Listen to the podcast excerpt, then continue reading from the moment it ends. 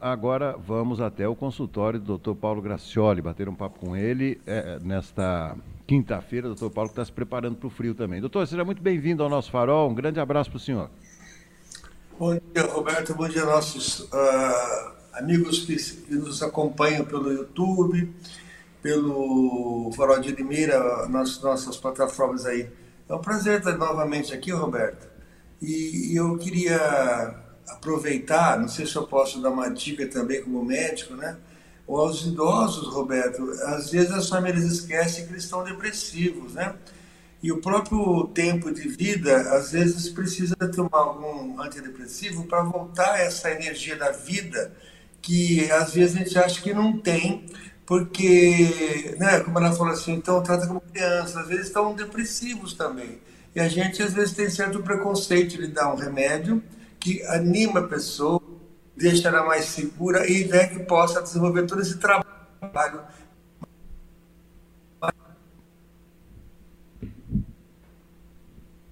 Que pena, travou aí um pouquinho a comunicação.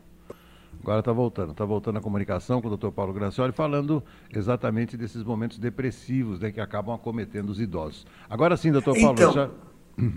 Eu não sei se eu cheguei a terminar, Roberto, mas eu acho que é importante a gente lembrar que é com, com o desgaste né, do tempo, o cérebro precisa ser cuidado. Então, não é só porque está depressivo, mas o próprio medicamento já dá uma força, um ânimo maior, pra, porque é, é, aproximar a idade, a pessoa às vezes fica pensando na morte, já está um estado depressivo na cama, né?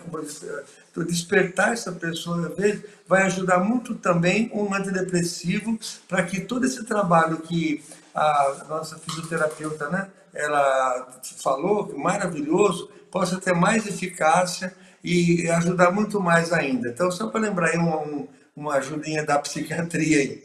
E, Roberto, eu queria falar hoje sobre culpa. Não sei se já falei outras vezes, mas culpa é, uma, é, um, é um sentimento que é uma situação que é muito comum, frequente em todos nós, né? É, quando você causa um prejuízo para alguém, você faz com você mesmo, né? Sempre a gente fala, é, sou culpado, me desculpa. A gente ouve o dia todo isso, me desculpa, me desculpa, me desculpa, né?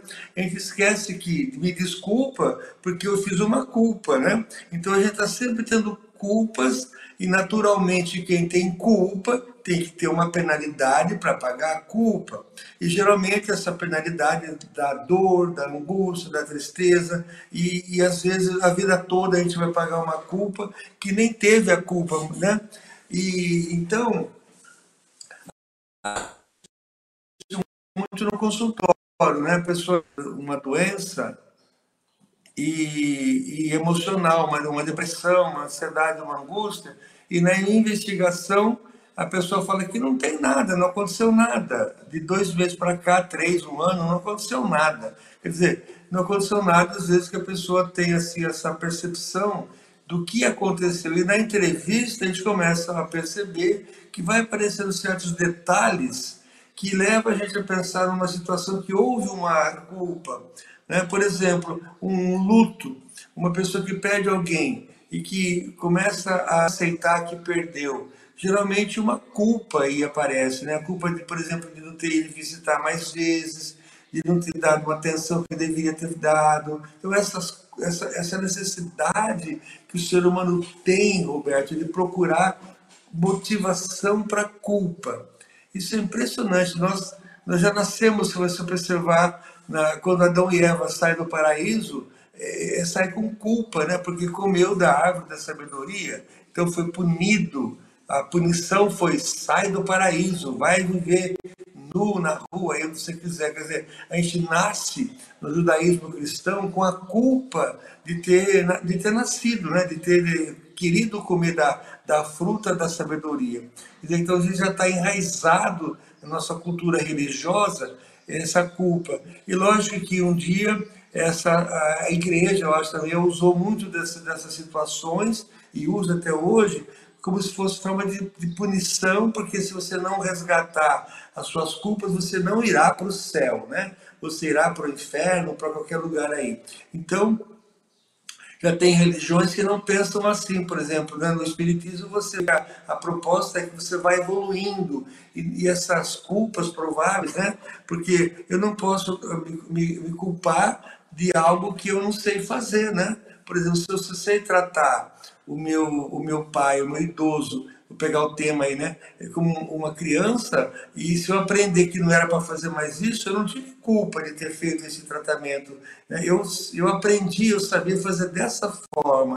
Então, na medida que eu vou aprendendo ao novo, eu, eu faço o novo, mas não posso olhar para o passado, para a atitude que eu tomava antes, como uma culpa. É muito fácil isso. Então eu sou culpado porque eu não abracei meu filho, eu sou culpado porque meu filho está usando droga. Isso é toda hora o ser humano, e, e principalmente mãe, gosta de se sentir responsável por tudo do filho. Então nós vivemos, vivemos num mundo, numa situações, parece que a culpa é, é, é, é, o pano de fundo, é o pano dizer, de um palco, né? Tá lá, culpa, culpa, tudo tem que ser culpa. E a gente, como ser humano, viver com culpa não é legal, é muito sofrimento, é, e de repente vai a vida toda com essa culpa e pegando outras e outras e outras. Então eu sempre digo que a gente não pode ter culpa daquilo que a gente não sabe fazer.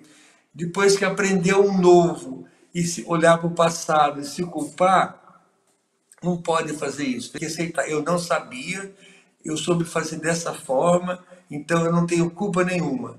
E, e nesse sentido que eu estou tentando dar um alerta para quem está me ouvindo, para que tenta pensar um pouquinho se realmente tudo que faz tem que buscar uma culpa, né? A gente se culpa muitas vezes por ter feito alguma coisa que não sabia fazer ou não tinha conhecimento disso, né? O doutor Paulo deixou isso muito claro é, para todos que estão acompanhando o nosso programa. Então, Roberto, eu quero falar que a gente tem que não estar tá sempre culpando, por exemplo, quem quebrou o copo, quem que deixou a roupa suja. Parece que sempre nesse sentido, essas perguntas, está sempre procurando culpar alguém. Você falhou, então a gente é muito nesse sentido de que sempre tem que culpar ou ser Temos que aliviar um pouco as nossas relações e ver a situação. Meu filho quebrou o copo, por qual motivo?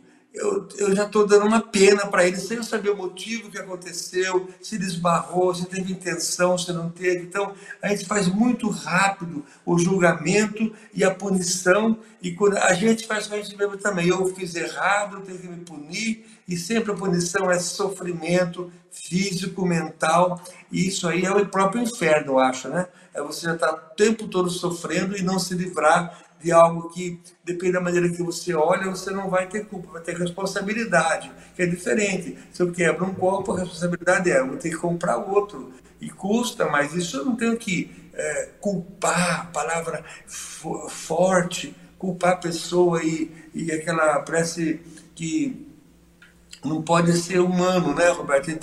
Cobra dos filhos e da gente mesmo atitudes que não são humanas, perfeitas, que não podemos falhar, não podemos nada. Isso é terrível. O ser humano é humano e não é Deus. Deus só que não falha.